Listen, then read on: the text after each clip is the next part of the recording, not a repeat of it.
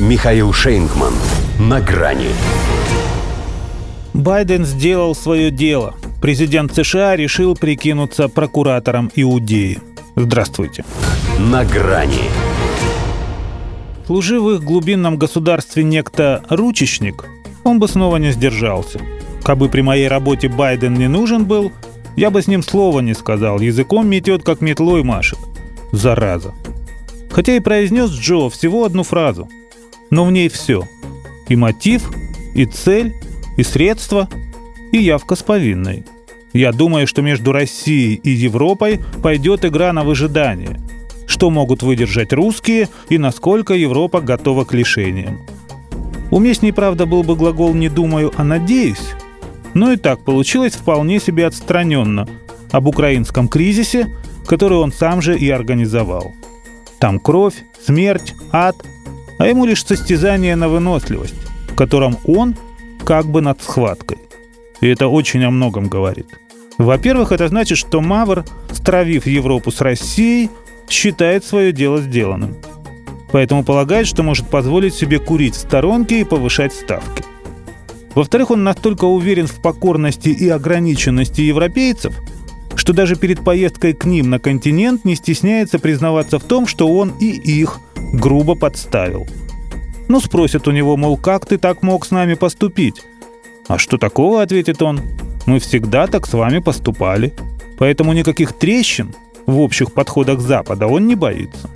Хотя, и это в-третьих, он же сейчас даже не уточнил, за кого в этой игре на истощение он сам болеет – да, наверное, в его голове это подразумевается по умолчанию.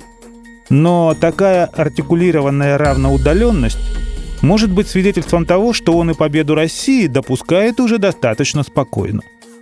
Наконец, если в его представлении в этом матче на выживание встречаются русские и европейцы, то кто в таком случае Украина?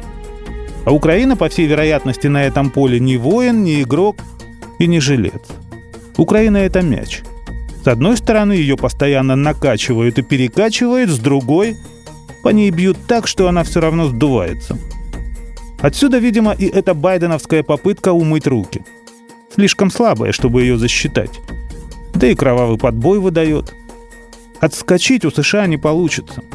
Даже если они вдруг возьмутся за ум и перестанут поставлять укронацистам оружие. Потому что ладно пушечный фарш, но ведь и бумеранг невозможно повернуть назад.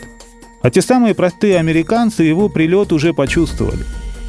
Джо, возможно, был бы более убедителен для них в своем стремлении показать согражданам, как нужно относиться к украинскому кризису, выйдя он с попкорном. Вот только и с попкорном в Штатах теперь тоже проблема. Готовить не из. Все там, в зоне конфликта. Поэтому кем уж он себя возомнил? Кукловодом, судьей или прокуратором – не так важно.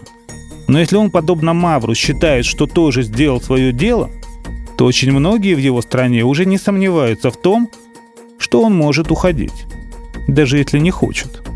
Что же касается сути конфликта, то после такого его откровения уже не надо искать, кому выгодно. До свидания.